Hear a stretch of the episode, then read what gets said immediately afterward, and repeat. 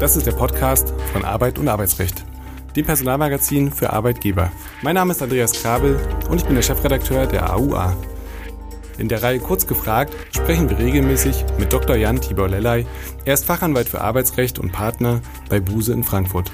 Er berät seit vielen Jahren Unternehmen umfassend im Arbeitsrecht von A wie Abmahnung bis Z wie Zeugnis. Seinen Schwerpunkt hat er im Betriebsverfassungs- und Tarifrecht. Herzlich willkommen, lieber Dr. Lellay, zu einer neuen Folge Kurz gefragt. Nach dem BAG-Beschluss stellt sich die Frage, ist die Vertrauensarbeitszeit eigentlich am Ende? Der EuGH hatte im Mai 2019 vorgelegt und jetzt hat das BAG in einem aktuellen Beschluss noch einmal nachgezogen. Noch bevor der deutsche Gesetzgeber auf die EuGH-Entscheidung mit einer Änderung des Arbeitszeitgesetzes reagieren konnte oder möglicherweise sogar wollte. Ist die Vertrauensarbeitszeit nun am Ende, ist die große Frage. Denn Arbeitgeber jeder Größe müssen die Arbeitszeit ihrer Mitarbeiter systematisch erfassen. Lieber Herr Dr. Lellay, erläutern Sie uns doch mal ganz kurz den Sachverhalt zunächst ähm, der Entscheidung des EuGH vom Mai 2019 und lassen vielleicht noch das Ergebnis mit einfließen. Ja, der EuGH hatte schon ja vor ein paar Jahren, 2019, wie Sie ja richtig sagen, Herr Krabbel, entschieden zu einem ganz ähnlichen Sachverhalt wie jetzt das BAG jetzt, also zumindest was so die Problemlage anbelangte. Und ähm, ironischerweise war das eine Entscheidung, die kam aus Spanien, aber ging, der Fall ging gegen die Deutsche Bank, also die Deutsche Bank Niederlassung oder Deutsche Bank Dependance in Spanien. Und da hatte eine Gewerkschaft geklagt, die Deutsche Bank verklagt und äh, gefordert, die Gewerkschaft hatte gefordert, dass ein systematisches äh, System zur Arbeitszeiterfassung eingerichtet werden soll. Und da hatte man sich, und das kann man natürlich auch sofort sich auf den europäischen Rahmen freuen, sich die Gewerkschaft darauf berufen, das dient dem Gesundheitsschutz und auch zum Beispiel der Erfassung von Überstunden. Und da wird dann immer sofort die Arbeitszeitrichtlinie der EU zitiert, aber auch zum Beispiel die Europäische Grundrechte-Charta, die ja auch da eine Rolle spielt. Und ähm, der EuGH hatte dann entschieden und gesagt, ja, das ist richtig, eine solche Verpflichtung gibt es für die Mitgliedstaaten und ähm, hatte damit die Diskussion auch losgetreten hier bei uns in Deutschland, inwieweit wir denn jetzt wir als Bundesrepublik Deutschland hier tätig werden müssen und ein entsprechendes System zur Arbeitszeiterfassung, nachvollziehbaren Arbeitszeiterfassung installieren müssen oder nicht. Das war sozusagen der Ausgangspunkt der Diskussion. Und genau das ist die spannende Frage. Was hätte eigentlich passieren müssen? Sie haben es schon angedeutet. Ähm, welche Folgen hatte das Urteil aber noch? Also vor allem, wenn ich jetzt mir die deutsche Rechtslage anschaue. Ich würde das gerne so sagen und mich etwas aus dem Fenster lehnen und sagen, das war der absolute Sturm im Wasserglas, der dann kam. Das Urteil hatte nämlich zumindest hier in Deutschland, wenn man sich die gesetzgeberische Ebene anschaut, äh, gar keine Folgen. Der Gesetzgeber hat äh, einfach mal gar nichts gemacht bisher. Seit 2019 ist ja auch in die Kritik geraten dadurch. Die Fachliteratur hat das anders gesehen. Die sind natürlich direkt da draufgesprungen auf den Zug und haben gesagt, naja, es muss man tätig werden, der Gesetzgeber und muss, muss was machen. Der EuGH hat klare Vorgaben gemacht und hatte auch gemacht. Aber der Gesetzgeber hat sich damit äh, ganz viel Zeit gelassen. Und auch wenn man jetzt mal in den Koalitionsvertrag der aktuell amtierenden Bundesregierung reinguckt, dann ist das höchstens mittelbar da erwähnt, nämlich dass man da gesagt hat, man möchte sich dafür einsetzen, das EuGH-Urteil wird zwar zitiert, aber man möchte sich dafür einsetzen, dass die Vertrauensarbeitszeit erhalten bleibt. Es gab also gar nichts von Seiten des Gesetzgebers bisher. Dafür gab es Arbeitsgerichte, die sich mit dem Thema befasst haben. Wir haben das hier ja auch im Podcast schon mal ähm, erwähnt. Da ging es um das Thema Überstunden und wie die denn nun zu vergüten sein könnten im Lichte dieser neuen EuGH-Rechtsprechung. Aber auf der eigentlichen, der wichtigen Seite, nämlich der Seite von der Gesetzgebung, ist erstmal gar nichts passiert. Dafür ist ähm, eine ganze Menge medial passiert in der vergangenen Woche. Das BAG hat nun ähm, entschieden. Und ähm, welcher Sachverhalt lag diesem Beschluss eigentlich zugrunde? Ich denke, man kann hier wirklich sehr gut sagen. Erstens kommt es anders und zweitens, als man denkt mit dem Sachverhalt hier, äh, diejenigen, die äh, sich ausgemalt hätten, dass das BAG in diesem interessanten Fall zu dieser Frage, nämlich der Verpflichtung zur Errichtung eines Arbeitszeiterfassungssystems Stellung nehmen würde, die waren sicherlich ganz tolle Wahrsager, dann da hat, haben ganz viele nicht mitgerechnet. Ich übrigens auch nicht. Der Sachverhalt war nämlich der, dass sich ein Betriebsrat stritt mit seiner Arbeitgeberin, äh, auch mit einem Einigungsstellenverfahren. Und da ging es darum, ob der Betriebsrat denn nun fordern könnte, Initiativrecht, also initiativ fordern könnte, dass ein solches System zur Arbeitszeiterfassung eingerichtet wird. Da hatten übrigens auch viele Unternehmen in Anführungszeichen großen Bammel vor dieser Entscheidung, weil die nämlich anders ausgefallen wäre, hätte das sicherlich nochmal eine weitere Wende genommen. Hier hat das BAG ja jetzt entschieden, nein, dieses Initiativrecht gibt es nicht, mit Bestimmungsrecht schon, aber im Initiativrecht eben nicht. Aber dann kommt die Bombe, die das BAG platzen lässt und sagt, aber ihr müsst hier den Paragraphen 3 Arbeitsschutzgesetz entsprechend auslegen und hier habt ihr die Verpflichtung zur Schaffung eines solchen Arbeitszeiterfassungssystems oder eines Systems, was geeignet ist, die Arbeitsleistung zu erfassen.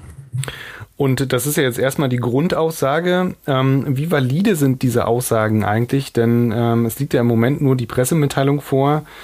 Ähm, ich würde sagen, nur wie üblich. Ähm, es dauert ja in der Regel ein wenig. Ähm, aber was kann man da eigentlich jetzt schon draus ziehen oder ergibt sich da vielleicht noch was ganz Neues oder anderes, wenn die Entscheidungsgründe vorliegen? Das ist eine super spannende Frage, Herr Krabbel. Und ich bin ganz ehrlich und sage, ich frage, ich stelle mir diese Frage selber schon seit vielen, vielen Jahren, wenn ich nämlich die Pressemitteilungen des BAG lese. Und ich glaube, über die Jahre erkennen zu können, dass diese Pressemitteilungen immer ausführlicher werden und immer mehr sich auch äh, trauen, also sozusagen aus der Deckung trauen, was dann die eigentlichen Entscheidungsgründe anbelangt. Aber wenn man es jetzt mal ganz formal juristisch sehen würde, haben wir es ja hier mit einer Pressemitteilung zu tun und auf keinen Fall natürlich mit den Entscheidungsgründen, die ja dann verbindlich sind, auch für die Instanzgerichte. Kein Instanzgericht ist ja an eine Pressemitteilung des BAG gebunden. Allerdings zeigt die Erfahrung eben, und daraus, das erwartet man ja auch von den Richterinnen und Richtern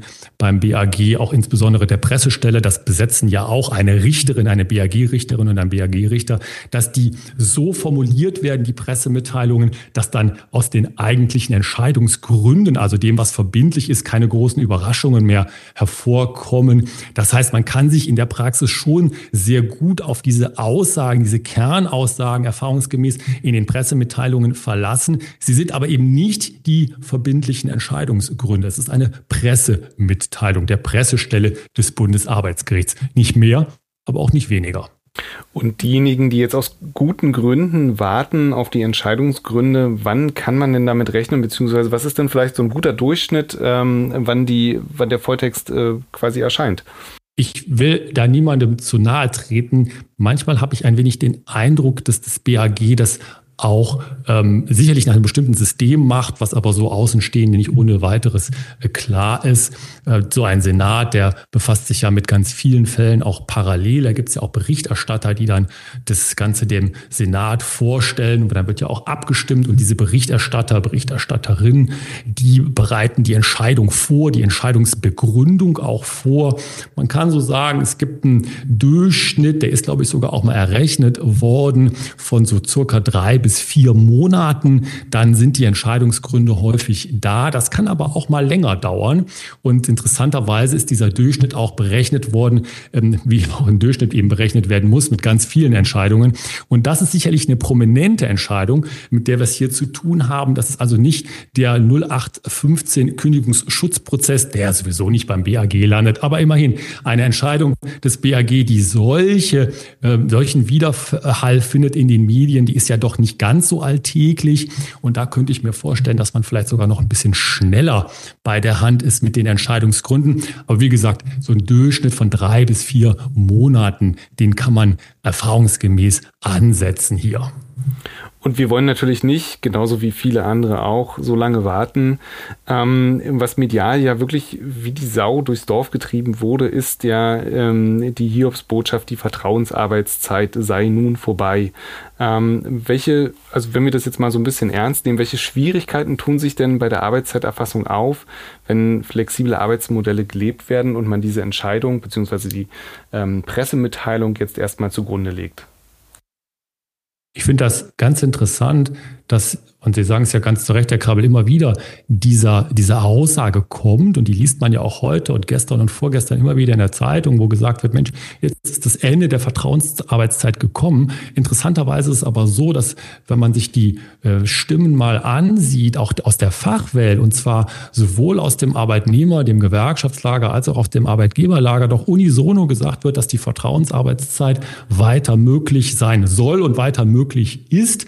Äh, die Entscheidungsbegründung Begründung kennen wir ja noch nicht, aber das ist doch, denke ich, eine einhellige Meinung. Das heißt also erstmal ein positives, ein gutes Signal. Offensichtlich gibt es niemanden in dem ganzen weiten Spektrum derjenigen, die sich mit dem Arbeitsrecht befassen, niemanden, der sagt, das ist das Ende der Vertrauensarbeitszeit. Da freuen wir uns jetzt sehr drüber, dass endlich das Ende der Vertrauensarbeitszeit kommt, sondern im Gegenteil, die Leute sagen, nein, wir müssen, wenn es denn nur so sein soll, einen Weg finden, die Vertrauensarbeitszeit zu erhalten. Und ähm, die Schwierigkeit, die natürlich gesehen wird, ist die Aufzeichnungspflicht. Die wird nun kommen. Ich denke, soweit äh, kann man die Pressemitteilung schon mit den Entscheidungsgründen gleichsetzen. Die wird kommen. Man wird sich also äh, überlegen müssen als Unternehmen, wie zeichne ich die Arbeitszeit nun auf. Und ähm, da ist es eben letztendlich so, dass es eben ja nicht ausreichen wird, wenn man sagt, ich zeichne mal auf Ende äh, und Anfang äh, der Arbeitszeit, sondern ich muss mich ja auch über sowas unterhalten wie, wie Pausen oder ich würde mich nicht darauf beschränken können, einfach nur die geleisteten Arbeitsstunden zu erfassen. Das Ganze muss also viel detaillierter werden und da gibt es sicherlich im Moment Konzepte, die in der betrieblichen Praxis gelebt werden, die dem nicht entsprechen, die aber unter Vertrauensarbeitszeit laufen. Und da wird es Anpassungsbedarf geben, aber denke ich nicht das Ende oder den Tod der Vertrauensarbeitszeit. Sie wollen auch in den sozialen Netzwerken nicht auf die Auer verzichten? Dann folgen Sie uns auf LinkedIn, um keine News mehr zu verpassen. Den Link finden Sie in der Folgebeschreibung. Und bevor wir das ähm, weiter vertiefen, denn das ist tatsächlich der Knackpunkt, der Schwerpunkt, ähm, das, was alle umtreibt, ähm, würde ich gerne noch einmal zurück ähm, zum zweiten Problem, in Anführungszeichen, der Entscheidung. Warum hat der Betriebsrat hier eigentlich kein Initiativrecht bei der Einführung technischer Systeme zur Arbeitszeiterfassung bekommen? Ja, das BAG geht hier ins äh, Eingemachte der Betriebsverfassung, der Paragraph 87 Betrifft VG ist ja hier einschlägig, der diese Mitbestimmungsrechte äh, regelt äh, und äh, dann aber auch gleichzeitig sagt, und alles andere wäre ja totaler Irrsinn, diese Mitbestimmung des Betriebsrates, die kann es immer nur dann geben, wenn es nicht eine gesetzliche Regelung gibt, die das sowieso vorschreibt. Das heißt also, ich kann als Betriebsrat meine Arbeitgeberin nicht zu etwas zwingen, wozu die sowieso schon gezwungen ist, nämlich per Gesetz. Das ist eine einfache Logik und die leuchtet auch ein. Die gilt übrigens in vielen anderen Bereichen auch. Manchmal wird das übersehen von Betriebsräten. Man muss sich immer an die Frage stellen, gibt es das ähm, Mitbestimmungsrecht in dem, in der Ausprägung oder hier eben als Initiativrecht denn überhaupt? Ähm, und da ist häufig die Antwort oder viel häufiger als man denkt, die Antwort nein, gibt es nicht, weil es nämlich entsprechende Regelungen äh, gibt. Wobei man eben hier jetzt auch noch äh, gucken muss, bei der Ausgestaltung Gestaltung kann es durchaus noch Mitbestimmung geben. Hier ging es ja erstmal nur um das Initiativrecht, aber das ist ja für viele Unternehmen viel, viel belastender, äh, weil man da eben mit Dingen konfrontiert wird, die man vielleicht erstmal gar nicht haben möchte. Ähm, hier hat man es dann gelernt vom BAG, ihr hättet es sowieso schon haben müssen und deswegen kann euch der Betriebsrat dazu auch nicht zwingen. Und nun kommen wir zu einer Frage, die ich mir ähm, tatsächlich stelle und die ich wahnsinnig spannend finde. Wie relevant ist das Problem in der Praxis eigentlich? Also zeichnen denn nicht alle Unternehmen die Arbeitszeit sowieso schon auf, beziehungsweise detailliert genug auf? Ich denke, da kommt es sehr, sehr stark darauf an, über welche Branchen wir sprechen. Erstmal ist ja die Ausgangslage nach dem Arbeitszeitgesetz die, also jetzt aktuelle Fassung, wir haben es jetzt ja vom BAG nochmal anders gehört, aber jetzt aktuelle Fassung ja die, dass die Aufzeichnungspflicht äh, auf die berühmte Mehrarbeit Schrägstrich Überstunden erstmal ja äh, beschränkt ist. Das heißt also der andere Bereich, und das ist ja in vielen Unternehmen, Gott sei Dank, muss man sagen, der große und überwiegende vorliegenden Bereich, da gibt es erstmal keine Aufzeichnungspflichten. Und ähm, ich habe die Erfahrung gemacht in der Praxis, dass es tatsächlich sehr, sehr unterschiedlich ist. Das hängt, hängt auch manchmal damit zusammen, welchem Geschäftsmodell man als Unternehmen folgt. Zum Beispiel, wenn man seine Mitarbeiter nach Zeitstunden gegenüber Kunden abrechnet, dann hat man vielleicht ihr Grund jetzt schon gehabt, solche Aufzeichnungssysteme zu haben. Ähm, wenn das allerdings nicht der Fall ist, und das ist ja zum Beispiel auch ganz viel im Verwaltungsbereich oder Managementbereich der Fall, dann ist es eben äh, möglicherweise nicht so zwingend und so durch die Bank vorhanden. Also ich glaube, wir haben hier ein ganz gemischtes Bild und häufig, und das ist etwas, wo wir jetzt möglicherweise umlernen müssen, häufig wurde ja auch die Vertrauensarbeitszeit gerade mit dem Argument in Anführungszeichen verkauft als gute Idee, dass man gesagt hat, ja, da muss ja gerade eben nicht mehr aufgezeichnet werden, dann könnte das ja alles wunderbar machen nach Vertrauen. Arbeitszeitgesetz müsste natürlich einhalten, aber der ganze Bürokratismus, den brauchen wir nicht mehr. Äh, da wird man dann jetzt höchstwahrscheinlich umlernen müssen und es wird auch höchstwahrscheinlich eine ganze Zahl von Unternehmen treffen, allerdings eben doch ein gemischtes Bild, weil es doch große Bereiche, denke ich, unserer Wirtschaft gibt, wo schon relativ viel aufgezeichnet wird an Arbeitszeit. Liegt es da nicht nahe, dass ähm, viele Leute die Arbeitszeit dann loggen, aufzeichnen, ähm, trotzdem aber ihre Arbeitszeit ausdehnen, wie sie quasi wollen? Also wer würde da eigentlich das Risiko tragen? Ja, es ist so. Und interessanterweise ist das ja auch äh, Common Sense, beziehungsweise auch absoluter ähm, Konsens zwischen den ähm, vielen Akteuren, die wir hier haben, also wirklich vom Arbeitnehmerlager bis hin zum Arbeitgeberlager, dass man sagt, diese Aufzeichnungspflichten oder diese Aufzeichnungserfordernisse, die kann ein Unternehmen delegieren an die Belegschaft, also an die Kolleginnen und Kollegen, die da arbeiten. Und darauf beruhen ja auch viele technische technische Systeme, die jetzt in dem Bereich angeboten werden. Natürlich gibt es dafür, wie sollte es anders sein, auch eine App, das ist ja klar.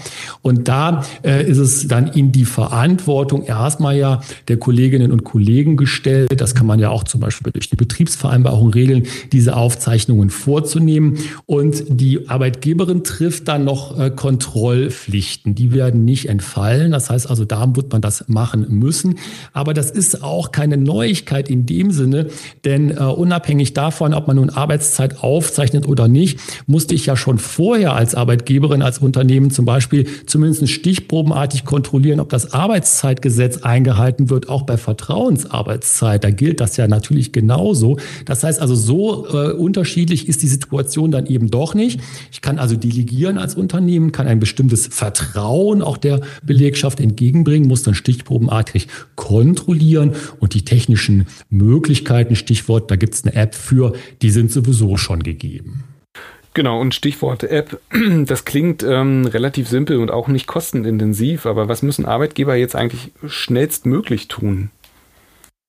Ich rate dazu, dass man sich jetzt schnellstmöglich, das ist wirklich jetzt, also heute oder morgen oder spätestens übermorgen, mit der Tatsache anfreunden äh, muss und sollte, dass das BAG so entschieden hat, dass es also diese Verpflichtung geben wird.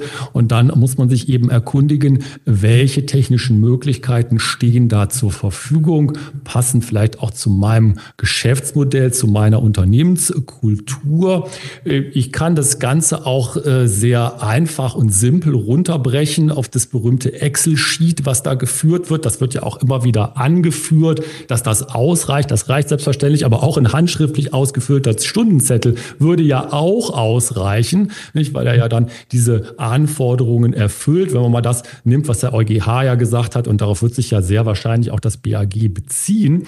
Das heißt also, hier gibt es diese Möglichkeiten, aber man muss sich jetzt als Unternehmen eben den Gedanken machen, und da gehen wir von dem Rechtlichen auch ein bisschen weg, welche technische Lösung oder welches System, weil ein System werde ich haben müssen, passt zu meiner Unternehmenskultur und zu meinem Geschäftsmodell. Da wird es Leute geben oder Unternehmen geben, die haben eine App. Da wird es andere geben, die nehmen die Excel-Liste, das Excel-Sheet und vielleicht wird es andere geben, die gehen wieder, Stichwort Nachweisgesetz, zu Papier und Bleistift zurück und lassen es so aufzeichnen.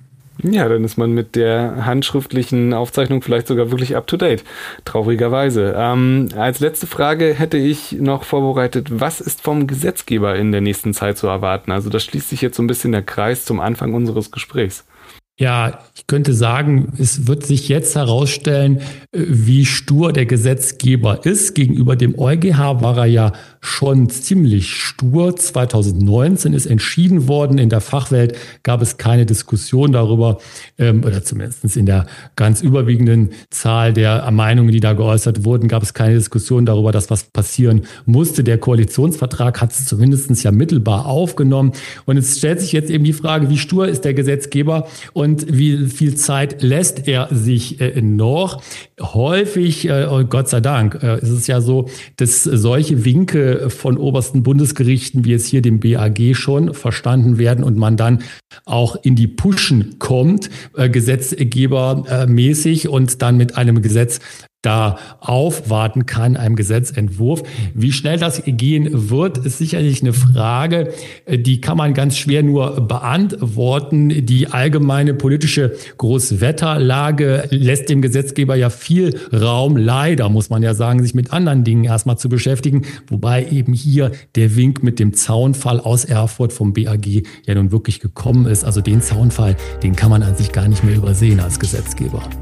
Ja, wir werden sehen, was passiert. Ähm, herzlichen Dank für diese Folge und ähm, wir waren mal wieder ein bisschen ausführlicher, aber ich denke, das ist dem Thema angemessen. Äh, vielen Dank dafür und tschüss, bis zum nächsten Mal. Dankeschön, tschüss.